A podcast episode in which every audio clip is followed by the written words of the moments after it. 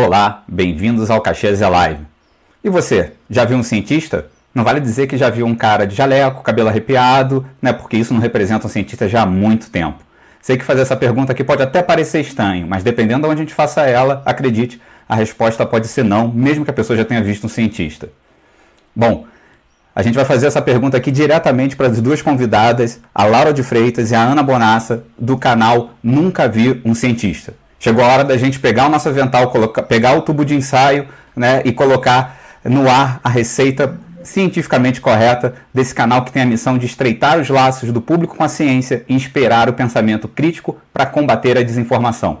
Né, fazendo isso, sem dúvida, de forma muito divertida, né, porque a ciência está por trás de muita coisa no nosso dia a dia. Oi, Laura. Oi, Ana. Tudo bem? Oi, Marcelo. Obrigada Oi. pelo convite de estar aqui hoje combatendo esse papo com vocês. É, ah, prazer é nosso receber vocês. Bom, quem nunca viu um cientista, não sei se sabe, está aqui olhando para algum deles e coloco mais um, uma cientista na tela, a Carol do nosso, nosso campus. Tudo bem, Carol? Olá, é, gente. E assim a gente se pergunta se cientista tem uma cara mesmo, né? A gente pergunta isso logo de início, né? E talvez a gente já direcione a pergunta para algo, é, e peço licença por perguntar algo sem dúvida muito pessoal, né? Como é que vocês duas conheceram a ciência e passaram a praticar a ciência? Ana, quer começar respondendo essa? Sim, claro. Né, não é pessoal, não. A gente tá cansado de falar isso nas lives. A gente fala para todo mundo a historinha de como a gente conheceu. Bom, primeiro, como a gente faz a ciência. Tá dando 12 anos, Laura? Eu uhum. acho que é, né? 12, é. sim. 12, vai, vai 13. É, eu faço pesquisa de, é, de iniciação científica desde o primeiro ano de faculdade, e a Laura também. E a gente sempre gostou muito de fazer ciência e tal, depois a, a Laura conta a história dela e tal. Mas eu vou falar de como a gente se conheceu. Que a gente se conheceu foi lá em 2018 num concurso de divulgação científica que é o FameLab Brasil. E o FameLab, ele é um, um evento, é um concurso, é como, sabe o Masterchef? É como se fosse o Masterchef. Só que em vez de cozinheiros lá competindo, são cientistas. E aí é, são selecionados 30 semifinalistas no país, né? Então a gente foi lá, foi selecionado, ficou uma semana interagindo, aprendendo técnicas de comunicação, é, como transformar a linguagem, como da, adaptar a linguagem, como conversar com o público. E aí lá tem a, a competição, né? No teatro lotado, muito, muito legal, de, de, de falar sua pesquisa ou falar sobre um tema científico em, em três minutos, que é uma coisa bem desafiadora. E como a gente aprendeu tudo todas essas técnicas lá, toda, toda essa galera lá que tava tudo na mesma vibe de aí vamos fazer alguma coisa com esse conhecimento, vamos usar isso. Aí a Laura teve a ideia de falar assim, mano, vou criar um grupo aqui, sigam-me os bons, vou fazer alguma coisa. E aí eu já entrei lá, já comecei a aloprar, falando, vamos, vamos criar, vamos fazer. Começamos a pensar no nome e, e foi. Foi daí que surgiu o Nunca Vi um Cientista. A gente começou a falar assim, não, a gente tem que a gente tem que levar o que a gente, que a gente aprende na, nas universidades, o que a gente pesquisa nas universidades para a galera, porque não pode ficar só na, no, no, castelinho de areia, né? Foi, foi partindo de, desse encontro que a gente teve lá no Fame Lab. Quer falar alguma coisa, Laura? Microfone. Perdão. a gente já fazia ciência há um tempo, né? Quando a gente se conheceu já era algo muito importante na nossa vida, algo muito presente, né? tipo, já era a nossa profissão, a nossa carreira. E ali foi realmente o um momento em que as coisas é, mudaram no sentido de, tipo, não dá mais para ficar na bancada só. A gente precisa levar isso aqui para fora, a gente precisa falar disso para outras pessoas, com outras pessoas que não sejam cientistas. E foi dali que surgiu. E o nome Nunca Vi Cientista, como a introdução do Marcelo sugere, é, reflete a realidade da população, que acha que nunca viu um cientista. Provavelmente as pessoas têm um vizinho que é cientista, mas elas não sabem. É, a, tem um, um, relato curioso que a gente recebeu uma vez de uma menina que disse que ela descobriu que o irmão era cientista por nossa causa. Graças a, ao que a gente mostrou do que é ser um cientista, né? E como é ser um cientista, que ela descobriu finalmente que o irmão dela era cientista. Então, isso é muito a nossa realidade, né? As pessoas não têm muita essa ideia de como é e às vezes acham que precisa ser velho para ser cientista, né? Só é cientista se você for velho. E aí vê às vezes a gente que eh, A gente tem cara de novinha, mas a gente, a gente não é tão novinha assim, mas tem cara de novinha falando de ciência, às vezes é um pouco impactante que as pessoas não têm muita familiaridade com rostos jovens falando de ciência. É. Ah, é legal, Laura e Ana. É, eu acho que essa inquietação que talvez vocês sentiram né, né, lá quando no Familab e tudo mais, vários cientistas, né, como nós, que muitas vezes as pessoas não sabem que são cientistas, porque talvez não tenha cara de cientista, uhum. também sentem, mas se perguntam como fazer como falar isso para quem não reconhece um cientista, né? Ou uhum. o que fazer para essa informação chegar de uma forma mais tranquila, digamos assim, no restante da sociedade que diz que não consegue reconhecer um cientista. Uhum. E aí, dá para reconhecer um cientista? É que o cientista nem sempre é um velho ou é um homem de cabelo arrepiado. Uhum. Dá para a gente dar alguma dica, né? Vocês conseguem reconhecer então um cientista na primeira vista? É, Muito tem, difícil. Tem todo o estereótipo, né? É um homem branco, ou careca, ou de cabelo em pé desarrumado, branco, é... isolado no laboratório meio louco, né? Tipo, esse é o estereótipo. A pessoa mais antissocial e tal. Esse foi o primeiro post que a gente fez na, lá no Facebook. Quando a gente, a gente começou. É, a gente inaugurou, a gente pensou, não, qual que vai ser, qual que vai ser o post de estreia, né? E aí a gente pensou em tentar quebrar esse estereótipo. A gente colocou várias, várias fotos, assim, umas pegadas do Google de, de cientista, então, lá, com jaleco, com óculos no laboratório e tal.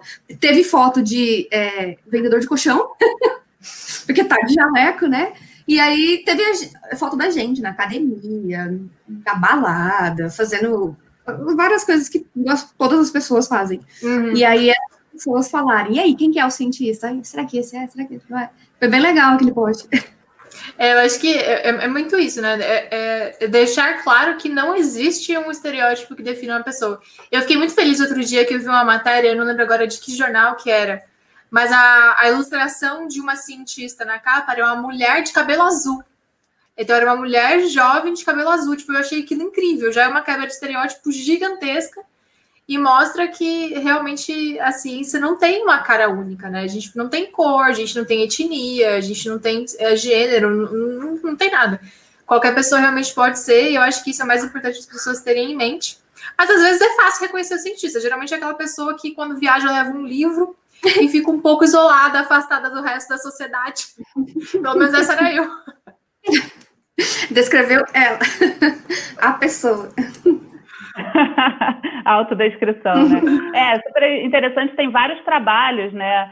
É, que, que relatam isso, né? Uhum. Como que as pessoas de diferentes idades, enfim, faixa etária, classe social, seja lá o que for, é, descrevem um cientista, né? Então, é, tem trabalhos com crianças também, é, né?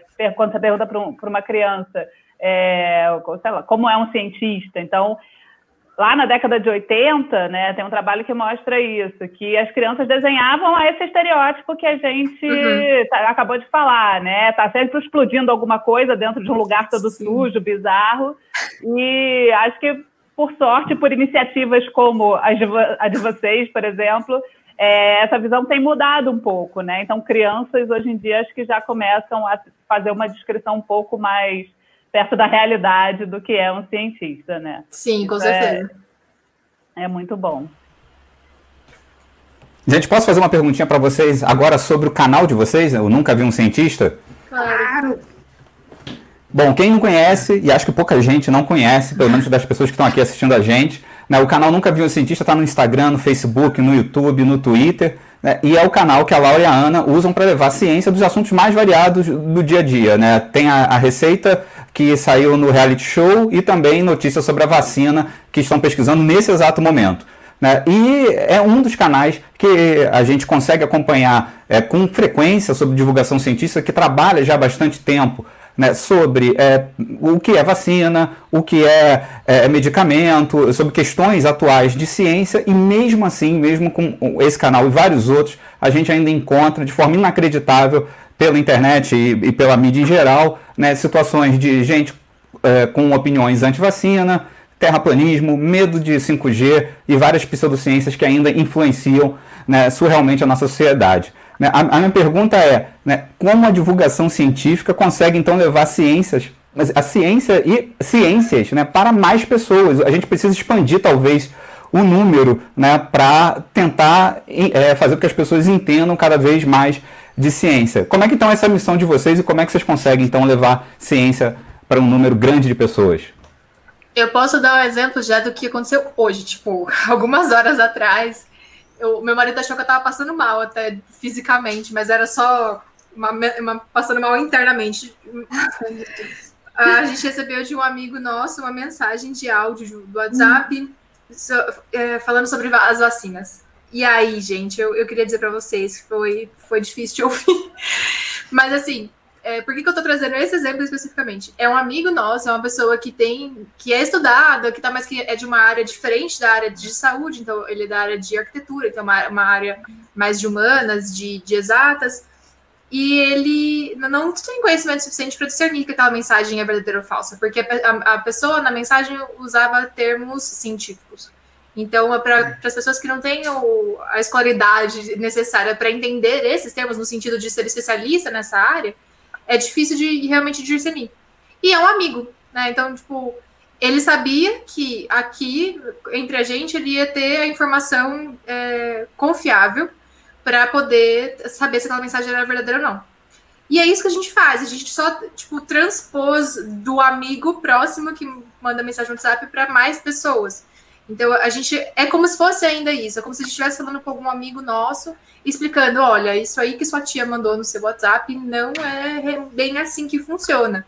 E a gente tenta explicar o, o que está tá de certo e o que está de errado. Em alguns momentos a gente pode falar bem superficialmente, em outros momentos a gente tem que entrar mais a fundo para explicar alguns detalhes. Como, por exemplo, quando começou a circular a mensagem falando que a, que a vacina de RNA mensageiro ia transformar o seu DNA para sempre e você ia ser uma pessoa modificada geneticamente no momento que você tomasse essa vacina. Para isso, eu precisava explicar muito mais a fundo. Eu tinha que, que é, explicar o que é o RNA, o que é o DNA, o que eles fazem, qual tem poder de mudar alguma coisa, qual não tem, e aí como que a vacina de RNA funciona. Então era um negócio mais complexo. Aí isso a gente não consegue resolver num infográfico ou numa mensagem de WhatsApp. A gente tem que fazer um vídeo mais extenso. Mas é um trabalho incansável, assim, incansável, a gente é, é constante, não tem como. Às vezes você tava, sabe, beleza, essa semana tá tranquila, vai estar tá tudo em dia, vou fazer meu artigo, tá tudo certo. Aí aparece um desgramado do áudio do WhatsApp que você tem que parar o que está fazendo para desmentir, porque são coisas que podem levar as pessoas a não se vacinarem. Enquanto tá falando que você tem que tomar chá de alho, beleza, mano, toma chá de alho, sabe? Espanta vampiro na pior das hipóteses. É bom por distanciamento social, né? É, mas, tipo, a partir do momento que você fala que a vacina vai te afetar e que você não deve se vacinar, aí a gente começa a ter uma coisa um pouco mais complicada, porque são pessoas que podem deixar realmente de se vacinar, porque vira uma mensagem que elas não sabem discernir se é verdadeiro ou falso. Então, acho que a uhum. gente, a gente assumiu meio que, meio que colocado, assim, a gente não, não foi uma posição que a gente tomou pra, pra gente, a gente foi colocado ali de ser meio que uma referência de desmentir essas coisas. É, então, isso, é. na verdade, esse trabalho que a gente construiu durante a pandemia foi notado por jornalistas na França. E a gente foi retratada num documentário francês que eu acabei de receber o um e-mail do jornalista dizendo que está pronto e deve chegar semana Spoilers. que vem pra gente assistir. Ai, que legal! Então, não sabia. É, ele, ele, acabou, ele acabou de mandar e-mail. Assim que, que a gente. Logo antes da gente entrar aqui, ele me mandou e-mail. Então, assim, Caxias é live dando notícias em primeira mão. Não, mas ninguém sabia disso. Realmente é Nem eu, nem eu sabia, olha aí. Ninguém sabia disso. Então, eu acho que é um trabalho que às vezes cansa e às vezes é, dá desânimo porque você acha que você está lutando contra a maré, sabe? Você está tá nadando contra a correnteza e você nunca vai conseguir vencer isso.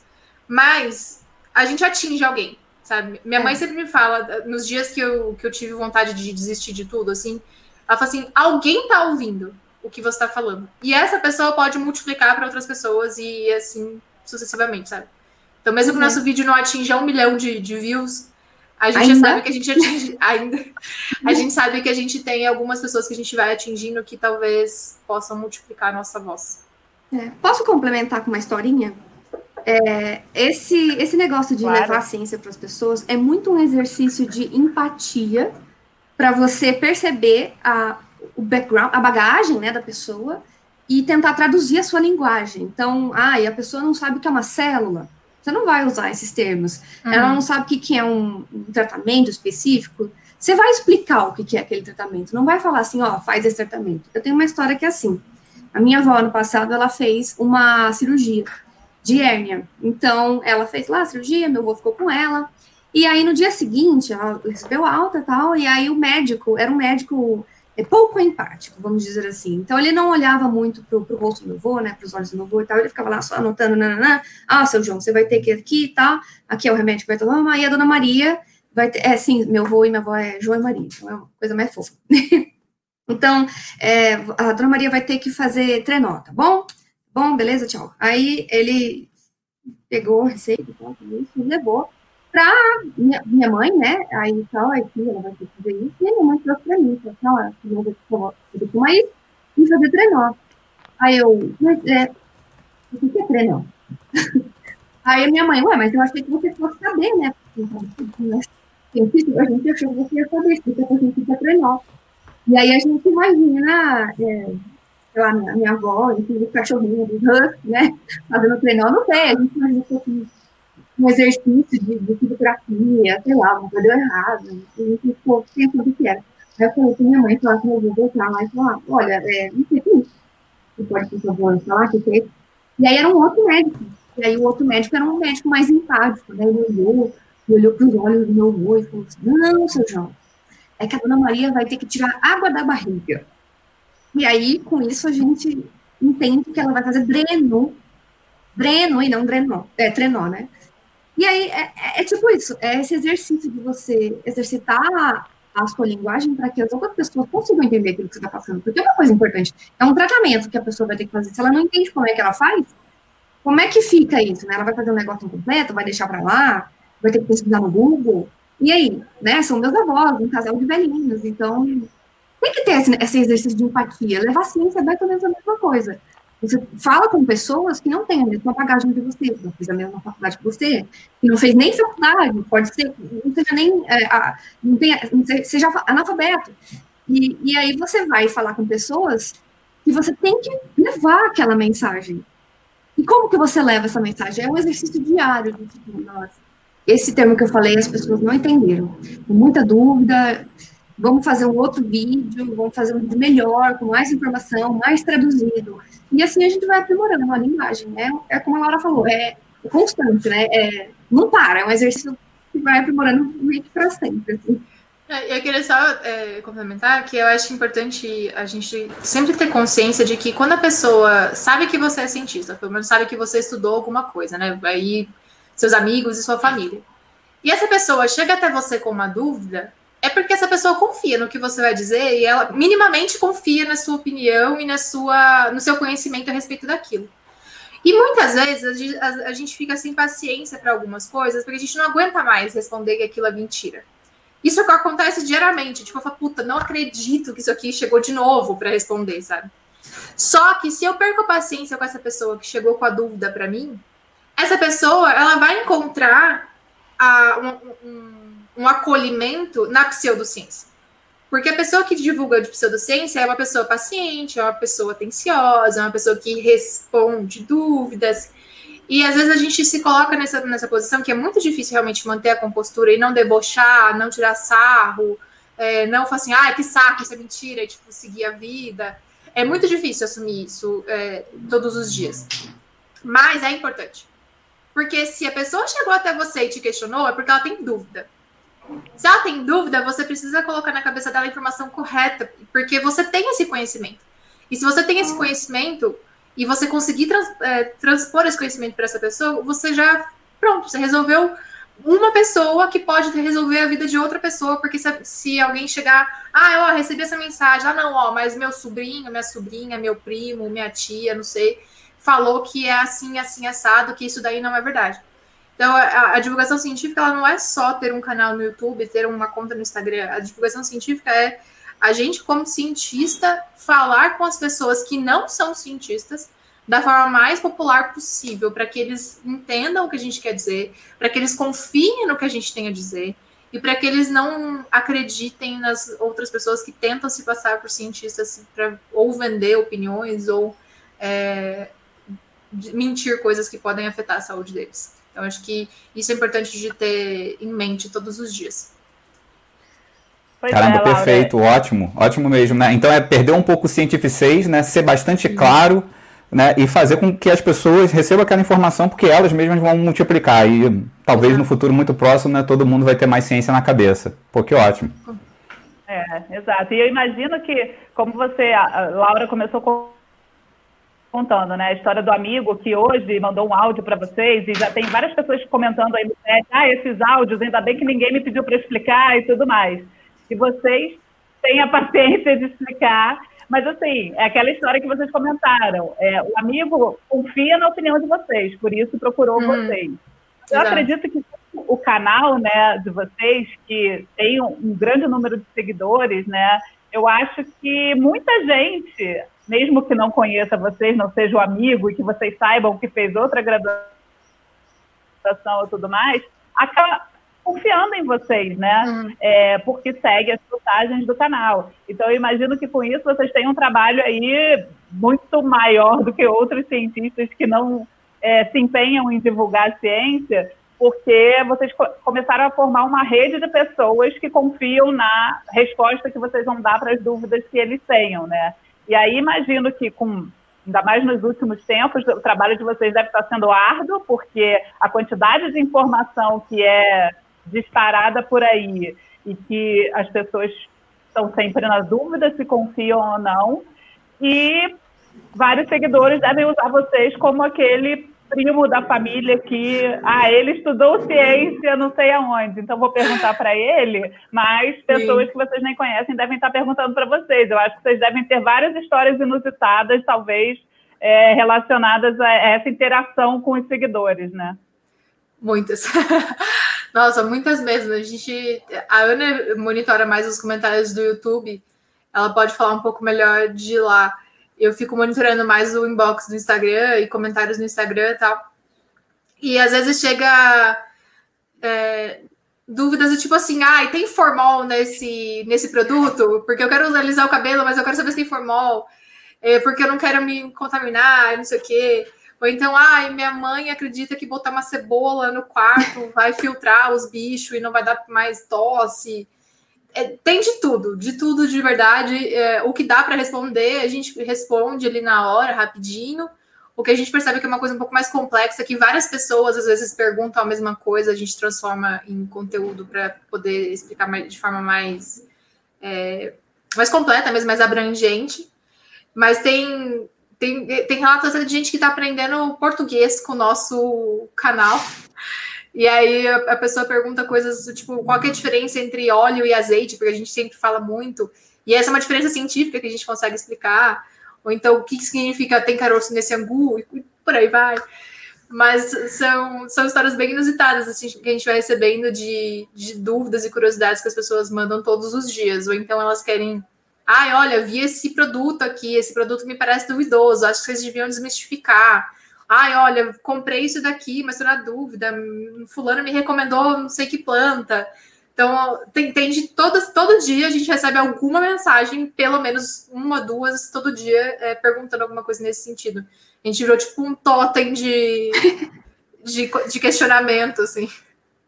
É, é no, no, no YouTube é a mesma coisa, assim, sempre chega a ser, é, coisa muito diferente, coisa de pessoas falando que a gente virou ah, chegou as duas que agora é, é credibilidade. Se elas falaram, tá falado.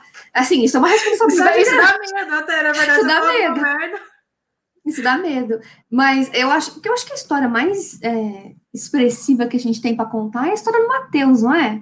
A gente chegou até a fazer ah, um verdade, vídeo. Cara, na verdade, eu acho que a história mais expressiva é a do, do cara que era hater.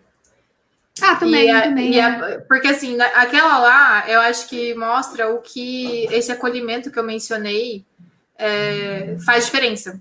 Né? Tipo, era um cara que era hater, ele só chegava para criticar nossos vídeos, ele usava um pseudônimo, até tipo, era mago, não sei do que. É. E, e um dia ele deixou um comentário lá e falou de não sei o que, de Wi-Fi e câncer, não sei o que tem. E a gente fez um vídeo de Wi-Fi e câncer. Né? Tipo, o Lucas gravou, ele explicou que não tinha relação nenhuma e tal. Mano, esse cara ele passou a ser seguidor, ele passou a acompanhar a live, ele passou a doar dinheiro no, no superchat do YouTube para o canal. Ele, tipo, ele se sentiu contemplado e acolhido pela, pela explicação. E aí ele passou a ser um seguidor. E ele passou a interagir com os vídeos de uma outra forma. E ele era um cara que negava a ciência. Então, acho que isso mostra a importância que os cientistas. Que o, a importância do cientista assumir uma posição de educador e não de detentor do conhecimento. Porque se eu estou detentor do conhecimento, eu estou aqui em cima. Se eu estou educador, eu estou no mesmo nível da pessoa, porque eu quero só transmitir para ela o que eu tenho de, de informação, né, de conhecimento para passar. Então, acho que esse, esse para mim é o exemplo mais é, emblemático de tudo que a gente já fez. É verdade, verdade. Esse foi bom. É o exemplo do Matheus que ele está. É, é, é, só para não ficar no ar.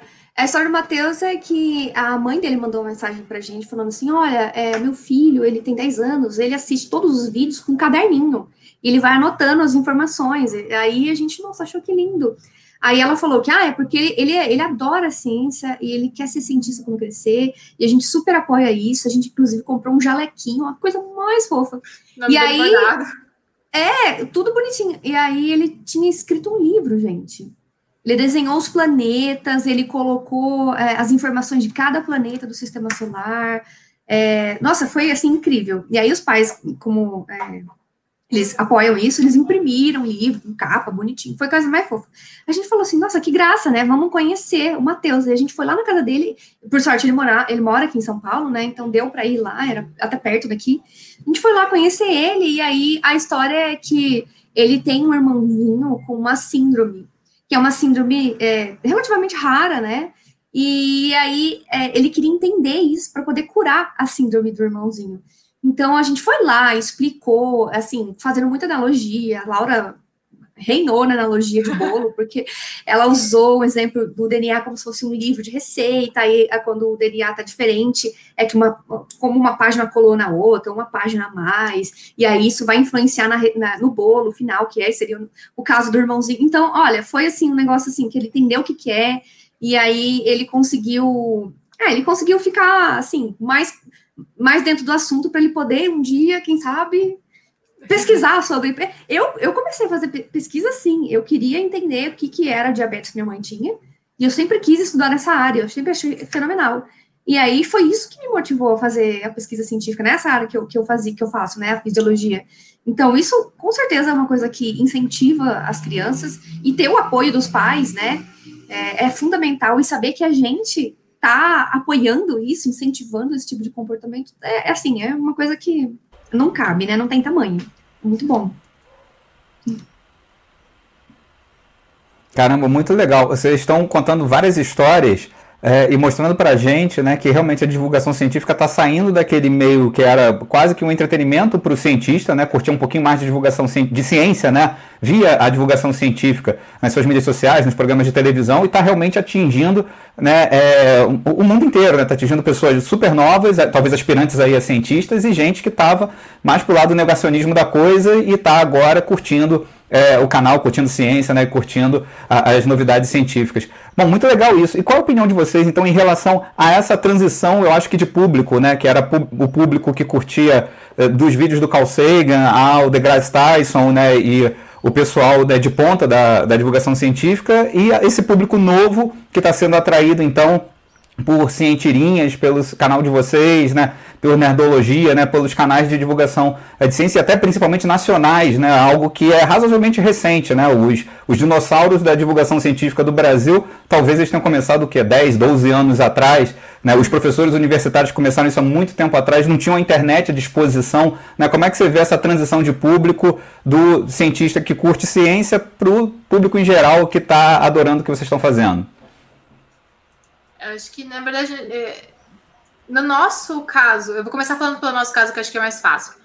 É, desde o começo, a gente sempre teve um, um, público bem misto. A gente nunca teve só cientistas ou só pessoas que a gente conhecia. Né? A gente sempre teve um, um, um público que sempre era bem diverso, bem é, não cientista, bem de todos os tipos de, de áreas, de, com conhecimento, sem conhecimento, dona de casa A gente já recebeu mensagem também falando assim: ah, eu sou dona de casa, eu acompanho os vídeos de vocês e tal. Então, para a gente sempre foi muito claro que a gente tinha um público misto. É claro que um público que gosta de ciência se interessa mais por esses canais e acaba engajando mais com esses canais, com todos os produtores de conteúdo de ciência. Mas uh, o que a gente quer realmente é atingir as pessoas que não são interessadas por ciência, né? Que eu acho que é ali que o divulgador científico realmente exerce seu papel. Porque atingir quem já tem interesse no assunto é muito fácil. Porque a pessoa já quer ver aquilo. Então, para ela, qualquer coisa que chegar é lucro, porque ela já gosta de acompanhar esse tipo de conteúdo. Mas acho que o, o grande X da questão é fazer com que pessoas que não se interessariam por ciência passem a se interessar e passem a engajar e passem a conhecer. E às vezes precisa de algum incentivo que atrai essa pessoa. Então, às vezes é um tema, às vezes é um, um estilo de, de postagem, no nosso caso, uma coisa que atraiu muita gente foi começar a falar de comida. Então, falar da ciência da comida, que é algo que, para mim, é, é, eu gosto muito de falar sobre isso. É um campo que eu quase entrei para pesquisar, porque é uma, uma área muito, muito dinâmica e muito rica. É, então, e aí ensinar as pessoas por que, que as receitas delas davam certo de acordo com a ciência fez com que muitas pessoas passassem a conhecer nosso conteúdo e a interagir com a gente. E eram pessoas que não tinham a menor ideia do que era um, um divulgador científico. Então, isso é, isso é muito interessante, isso é algo que todo divulgador precisa ter em mente. Nem sempre a gente vai ter que só produzir conteúdos que a gente acha interessante, a gente tem que produzir conteúdo que as pessoas acham interessante. E aí, no sentido mais amplo da, da questão, a gente é, nota sempre um movimento das pessoas em buscar é, o conteúdo científico quando tem uma grande coisa acontecendo que deixa todo mundo meio é, sem saber o que fazer. E nesse ano foi a pandemia. Então, sempre que acontece alguma coisa muito diferente, que elas precisam de alguma explicação confiável, elas acabam se voltando para o conteúdo científico. E isso é, é, algo que a gente tem que usar a nosso favor para fazer com que as pessoas fiquem, né? Fazer com que elas é, engajem com o nosso conteúdo, mesmo que elas não tenham necessidade né, de ficar para ver esse conteúdo, mas que elas fiquem porque elas gostem da ciência, que elas gostem do jeito que a gente mostra a ciência para elas. E no, no grande é, no final de tudo, a gente quer exatamente isso. A gente quer atingir as pessoas que não são cientistas, as pessoas que não têm interesse é, por ciência. A gente quer mostrar para elas que ciência é interessante, que é, qualquer pessoa pode falar de ciência com você e você se interessar por aquilo de alguma forma, sabe? Tipo, é, é isso.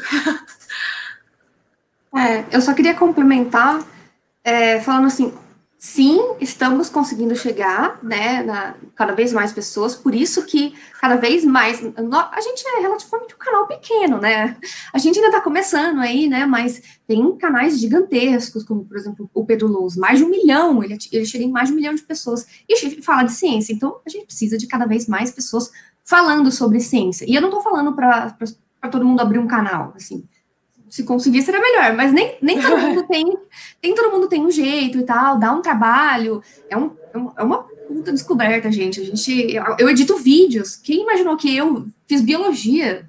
Eu ia editar vídeos. A, a Laura manja no Photoshop. Quem, quem imaginou que? Então a gente vai aprendendo. A gente tem a sorte de ter equipe. É, então não é todo mundo que vai se dar bem é, fazendo é, conteúdo, fazendo, é, abrindo um canal e tal. Mas o que a gente precisa fazer é que, pelo menos da sua pesquisa, você tem que conseguir falar. É, é só isso, assim. Pelo menos da sua pesquisa. Consiga falar com jornalistas, consiga falar com os pares, porque isso é importante. Consiga falar com, com todas as pessoas, com o porteiro, com o seu enteado, filho da vizinha, com crianças, com jovens, com adultos. Consiga falar sobre ciência. Porque, ó, uma coisa que a gente costuma falar muito. É, se é, isso, a, a, ciência não chega na população, que é onde deveria chegar, né? Se o conhecimento não chega para a população, a, a população não sabe é, por que, o, o que acontece nas universidades, como a ciência é feita, quem faz a ciência, onde é feita a ciência. E se ela não sabe essa conexão entre todas as benesses que a ciência traz para ela, que está ao redor, né? E se ela não vê isso e não sabe onde é feita a ciência, ela apoia, por exemplo, cortes, ela apoia corte de verbas da ciência, ela apoia desmonte das universidades, ela apoia que o dinheiro seja enviado para outras causas e tal. E a, pessoa, a população não precisa saber onde que é, qual a importância da ciência realmente? Porque é realmente isso, senão é cada vez mais a população apoiando, apoiando o desmonte e desmonte atrás de desmonte. Então, a gente precisa falar de ciência. Se não, não for para abrir um canal, apoie os canais que fazem a, a divulgação científica, Temos aí 60 canais no Science Vlogs, que é um, uhum. um selo que, que garante é, credibilidade, né? Um selo que afirma, ó, essas pessoas tentam levar a, a informação mais correta, e, claro, erros acontecem, porque somos humanos, mas a gente garante que, caso haja erros, é, também haja retratação e tudo mais. Então, os Science Vlogs é, são 60 canais que tem ali, é um bom começo para quem não sabe, ah, que, que, quem eu vou seguir? Não vai seguir aqueles caras lá de 12 milhões que falam nada com nada. Segue os canais do Science Vlogs, apoie a ciência de verdade, saiba falar sobre a sua ciência, e, e é isso, né? Essa é a mensagem. é, eu acho que o gancho é, é, é exatamente isso. Não é para todo cientista virar um divulgador de ciência, mas é para todos os cientistas entender o valor da divulgação científica e apoiar as iniciativas que fazem isso, porque quando a gente faz divulgação científica, a gente não fala da nossa pesquisa. A gente, não sou eu, Laura, falando do meu trabalho com bactérias no, no YouTube. Eu falo da ciência como um todo, e eu estou falando em nome dos cientistas, em nome da ciência. Então, eu, o nosso trabalho, o trabalho de todos os divulgadores, ele é em prol de todos os cientistas. Então, o mínimo que um pesquisador deve fazer é apoiar esse tipo de iniciativa e incentivar esse tipo de iniciativas por, pelos alunos na instituição e, e na universidade, porque sem isso a gente vai minguar de vez a ciência brasileira. Com certeza, e como vocês falaram, né? Acho que com certeza apoiar é o, o mínimo, né? É o primeiro uhum. passo, talvez. Divulgar, apoiar, enfim. É, mas como vocês mesmos falaram, falaram é, a gente precisa saber falar sobre a ciência para as pessoas, né? Falar para os pares, se a gente for pensar, é bem mais fácil do que falar para o amigo que veio perguntar uma coisa porque não é nada da área, ou enfim, para alguém que você encontrou na rua falando alguma besteira. E aí, acho que essa talvez seja uma grande dificuldade dos cientistas para fazer esse movimento de sair só da bancada e fazer as pessoas se interessarem pela ciência que é falada, né? Uhum. Porque eu sinto isso, assim, é, uma coisa é você saber que aquilo existe, saber falar sobre aquilo para quem também está perto daquilo.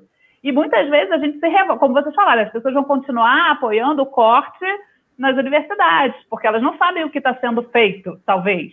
Então, hum. assim, a gente precisa se esforçar em passar essa informação de uma forma que atrai as pessoas para escutar sobre o que a gente fala, sobre o que vocês falam, por exemplo, mas acho que esse não é o caminho muito fácil, assim. Acho que esse primeiro é, essa primeira transição aí é uma certa dificuldade que vários cientistas relatam que tem. Não sei se vocês sentiram isso no início. Ah, eu falo aqui, mas eu estou falando numa linguagem que não está todo mundo entendendo. Não é todo mundo que vai sentir vontade de assistir esse vídeo, é só a galera que já está interessada nesse assunto. Então, assim, qual é a dica que vocês dão para gente, que está muito mais na bancada do que na divulgação científica, para aprender a fazer essa transição aí, pelo menos esse caminho de quando for falar, responder alguém e falar sobre ciência para qualquer pessoa entender, fazer isso de uma coisa natural?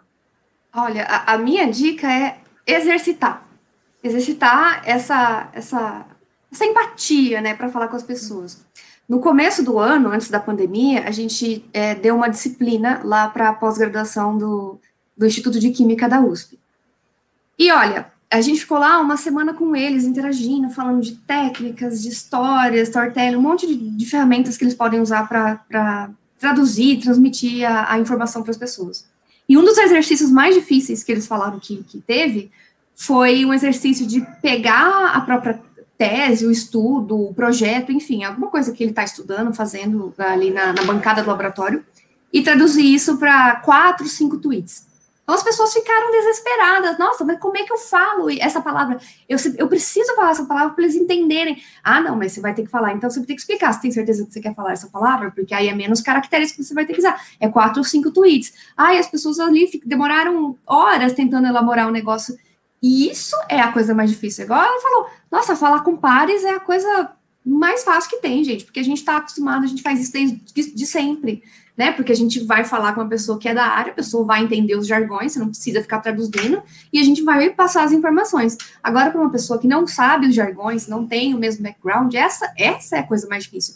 Então, a minha dica seria exercitar, né? Quanto mais você faz, quanto mais você cria o conteúdo, quanto mais você conversa com as pessoas, quanto mais você pega o feedback dessas pessoas, olha, eu não entendi absolutamente nada do que você falou, aí você fala, hum, então não é por aí, eu tenho que mudar, então, é, o meu jeito de, de escrever, de fazer vídeo, sei lá, de qual seja o conteúdo que você está fazendo, eu acho que você tem que fazer, quanto mais você faz, mais você erra, e com esse erro você aprende. É basicamente isso, você tem que fazer. É, eu acho que, eu acho que é isso. É, uma das coisas muito importantes é considerar qual é o, o, o nível de conhecimento da pessoa com quem você está falando. É, às vezes, numa discussão, é até importante você perguntar: você entende o que é DNA? Sei lá, se é de DNA que você está falando. Porque às vezes a pessoa entende e você pode partir dali e seguir a explicação. Às vezes não, e você tem que voltar, retroceder e explicar desde antes o que é uma molécula. Então, ter uma, ter esse, esse jogo, né, essa, essa conversa prévia de o que você explica ou não para aquela pessoa, se ela entende ou não aquele jargão, e realmente treinar. É, e acho muito importante treinar para falar com jornalistas também. Isso é uma coisa que às vezes o cientista não se, não se atenta, mas de um dia para o outro você pode ser alvo de cinco jornalistas te ligando no mesmo dia. E eu digo isso porque aconteceu comigo. Do nada, tipo, eu sou microbiologista e então, estamos numa pandemia por um vírus. Então, era natural que uh, pessoas com a minha formação fossem requisitadas por jornalistas. Se eu não tivesse esse treinamento já prévio de falar com pessoas, eu teria dificuldade de realmente traduzir, mas eu já, eu já faço isso desde o meu mestrado, porque eu comecei divulgação científica fora da, da internet, eu comecei trabalhando numa ONG. Então lá eu já, já, já tinha esse exercício de falar com as pessoas. É, então, para mim, foi uma coisa um pouco mais natural quando eu fui fazendo a transição. Mas é importante a gente aprender a falar, porque às vezes, às vezes eu pego notícia para ler, uma matéria e tal, e tem umas coisas que você fala assim, mano, isso aqui não faz sentido. E aí eu sei, eu tenho certeza que foi um problema de comunicação entre jornalista e cientista, que o jornalista não conseguiu traduzir o que o cientista falou para poder. Tem explicar. exemplo hoje. Hoje. Ah, hoje, sim.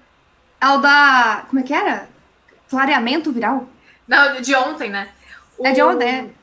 Tem uma palavra em inglês que chama clearance. Clearance significa eliminação do corpo, né? Tipo, é o clearance renal, é o clearance viral. É você eliminar algo do corpo. E aí alguém traduziu como clareamento. E aí o jornalista chegou para mim e falou assim, Laura, você pode me explicar o que é clareamento viral? Eu falei assim, bom, se a gente se for deixar o vírus mais branquinho, pode ser. Mas aí a gente tive que explicar para ele o conceito do que era clearance para a gente chegar numa outra palavra para poder explicar o que era o clearance do viral, que era eliminar o vírus do organismo. Mas, Mas isso é muito comum de acontecer. Então, você pode dar uma dica para todas as pessoas que estão assistindo, que são cientistas? Aprendam a falar com jornalistas e aprendam a falar com pessoas que não são cientistas, que não são seus pares, que você precisa usar uma linguagem popular. E usar linguagem popular não te deixa menos inteligente, não te deixa menos cientista, não te deixa menos profissional. O que te deixa menos profissional é cagar com a pessoa que tá te ouvindo e, tipo, achar que ela tem que se virar sozinha e entender o que você vai estar tá dizendo. Então, tipo, ser profissional é você garantir que a pessoa do outro lado entenda o que você tem a dizer, sabe? Então, e para isso você pode usar a linguagem, o recurso de linguagem que você achar mais adequado para a pessoa com quem você está conversando. Pô, bem legal, bem legal. Eu tô vendo que vocês são super dedicados à divulgação científica, mas vocês falaram um pouquinho do trabalho de vocês em várias partes da nossa conversa hoje. Né? Hoje o trabalho de vocês é essa é a, a divulgação científica ou, ou, vocês têm outras partes da carreira dedicadas ainda à bancada, a teses, a artigos e tudo mais? Posso falar que eu sou. A gente é igual o pai do Cris, né? A gente tem dois, dois empregos. empregos. Mas só um deles é remunerado. Só um deles paga, né? A gente é, é a gente, a gente faz doc. A gente, a gente tá, inclusive, no mesmo departamento, né? É. Departamento de bioquímica. Coincidentemente, a gente não foi, tipo, foi uma coincidência. A gente se conheceu antes de ser pós-doc e a gente acabou sendo pós-doc no mesmo departamento. É, na verdade, eu sou pós-doc até domingo, que é quando acaba a minha bolsa. Mas, enfim. É, a gente, a divulgação científica tem um papel muito importante e, e, toma bastante espaço na nossa vida, mas a nossa carreira principal é cientista mesmo, a gente de bancada, de fazer experimento, de escrever artigo tal. A gente não tem mais tese, né? Porque a gente já defendeu o doutorado. Mas a gente tem ainda a carreira científica acontecendo. Ana, quer falar alguma coisa? Não, era, era isso. A gente estava fazendo ah, fazendo. Eu ainda tenho mais um, acho que é um, um ano ou dois. A Laura acaba.